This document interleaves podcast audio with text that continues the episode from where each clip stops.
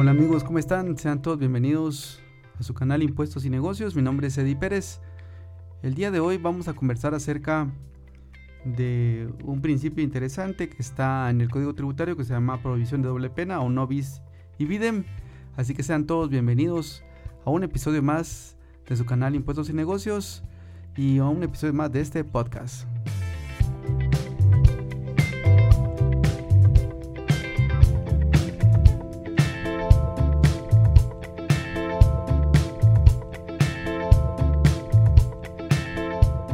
Y para entrar en materia y para conocer qué establece este artículo 90 del Código Tributario, vamos a ir haciendo una lectura y un análisis en conjunto para poder este, ir dilucidando cómo podemos interpretar este asunto ya más en concreto. Entonces veamos lo que establece este artículo 90 y este artículo dice lo siguiente. Si en la investigación que se realice aparecen indicios de la comisión de un delito o de una falta contemplados en la legislación penal, la Administración Tributaria se abstendrá de imponer sanción alguna y procederá a hacerlo de conocimiento de la autoridad competente, sin perjuicio de recibir el pago del adeudo tributario y ello no libera al contribuyente de la responsabilidad penal. La Administración Tributaria en ningún caso sancionará dos veces la misma infracción.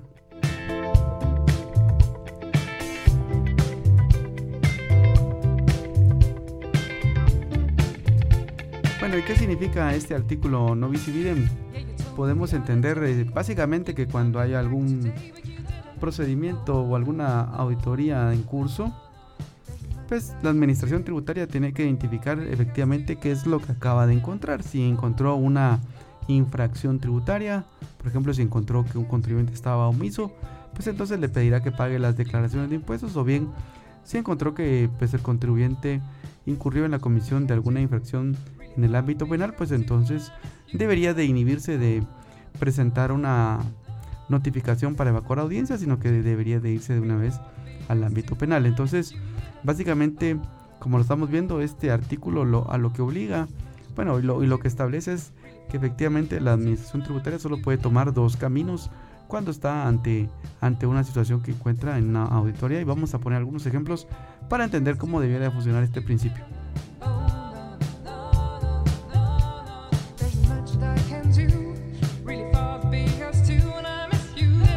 Bueno, ya arrancando entonces ya en este mes de octubre, ya el último trimestre de este año COVID.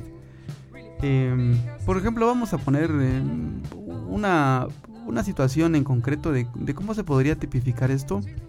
Eh, vamos a encontrar, por ejemplo, qué pasaría, por ejemplo, si el día de hoy la administración tributaria hace una auditoría en un cliente o en un contribuyente y entonces se encuentra que ese contribuyente, por ejemplo, estuvo emitiendo eh, facturas que no estaban autorizadas ustedes saben, eh, el hecho de emitir facturas que no están autorizadas puede ser sancionado desde el punto de vista tributario o bien desde el punto de vista penal.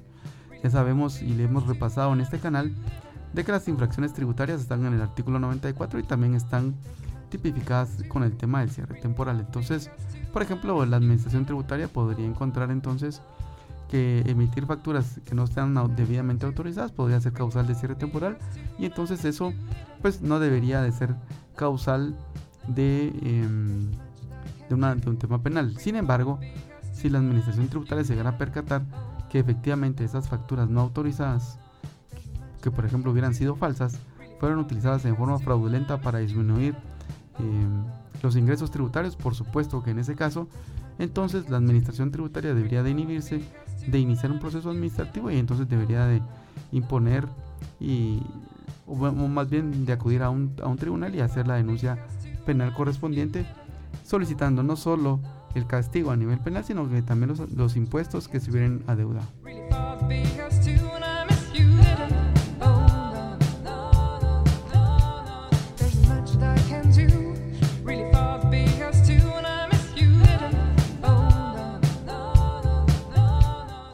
Vamos a ver entonces cómo, cómo podría tipificarse esto de acuerdo con em, básicamente eh, el tema de, los temas penales. Recordemos que el tema de defraudación tributaria está en el artículo 358A del Código Penal Guatemalteco y en el, y en el artículo 358B.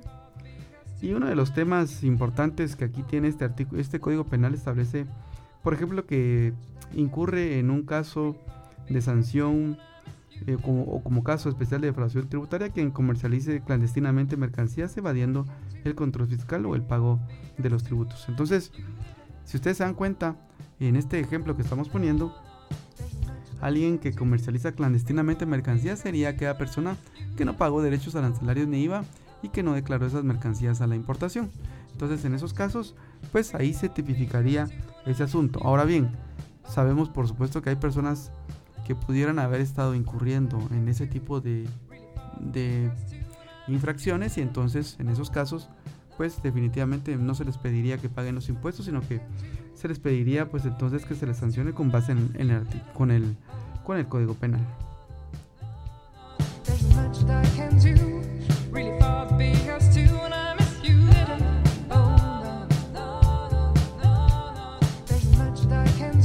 Y aquí tenemos otro, otro caso en ese artículo 358b del Código Penal. En el inciso quinto se establece que quien hiciere en todo o en parte una factura o documento falso, y aquí tiene que llegarse a comprobar que el documento es falso, que no esté autorizado por la administración tributaria, esta es otro, otra, otra posibilidad y por ahí mucho ojo con el tema de emitir facturas que no tengan resolución, con el ánimo de afectar la determinación o el pago de los tributos, entonces cuando se llega a comprobar que efectivamente están, se están incurriendo en, esas, eh, en esos comportamientos que tiene tipificados el Código Procesal Penal, entonces la Administración Tributaria pues no debería de imponer sanciones como base en el Código Tributario, sino que con pedirle a un juez que entonces pues se inicie un proceso eh, de tipo penal en contra de ese contribuyente que está teniendo una, un comportamiento que no es aceptable con base en la ley.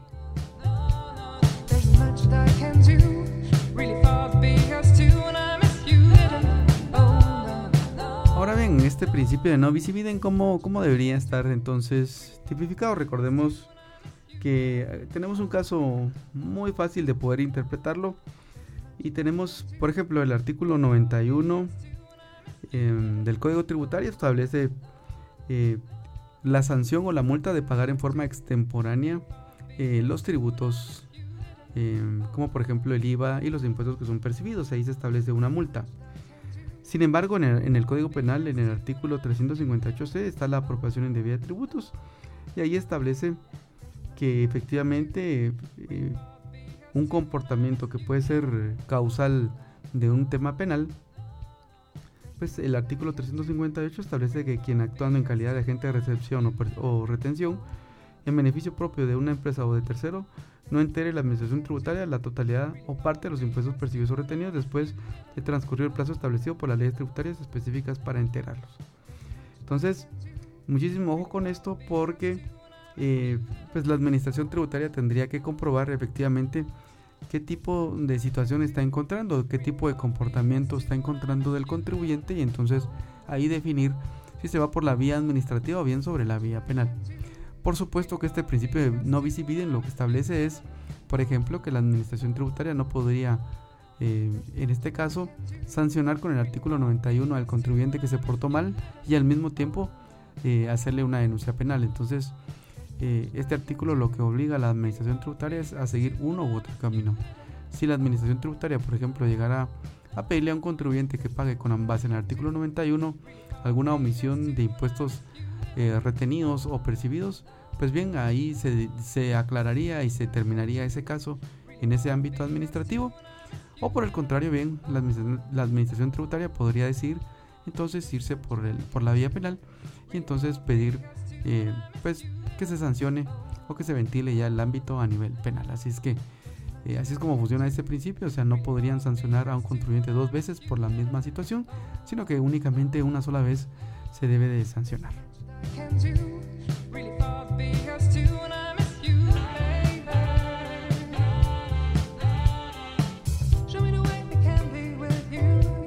Y así es amigos, estamos llegando ya al final de este episodio. Recuerden, mi nombre es Eddie Pérez. Por favor, si necesitan escribirme para comentar algún tema importante que ustedes quieran que abordemos, pues me pueden escribir directamente en las redes sociales, en Instagram o bien eh, por Facebook, ahí nos pueden encontrar. Em, también recuerden que estamos en todas las eh, plataformas de podcasting, ahí estamos disponibles con, este canal Impuestos y Negocios. Y así es, recuerden también que el próximo viernes vamos a tener el Instagram Live. Si ustedes tienen algún tema importante que quisieran que nosotros analizáramos, pues si todavía nos da tiempo, lo podríamos revisar y, agregarlo como parte de, ese Instagram Live que vamos a hacer el día de mañana. Así es que, sin más, yo me despido de ustedes el día de hoy. Espero que estén muy bien. Por favor, si salen a la calle, utilicen su mascarilla, utilicen todas las reglas de bioseguridad.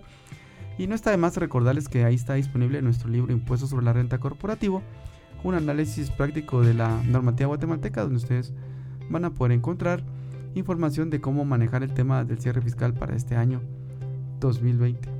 Así es que esperamos que eh, lo puedan disfrutar y que lo puedan aplicar correctamente y que sea una herramienta de bolsillo para todos ustedes.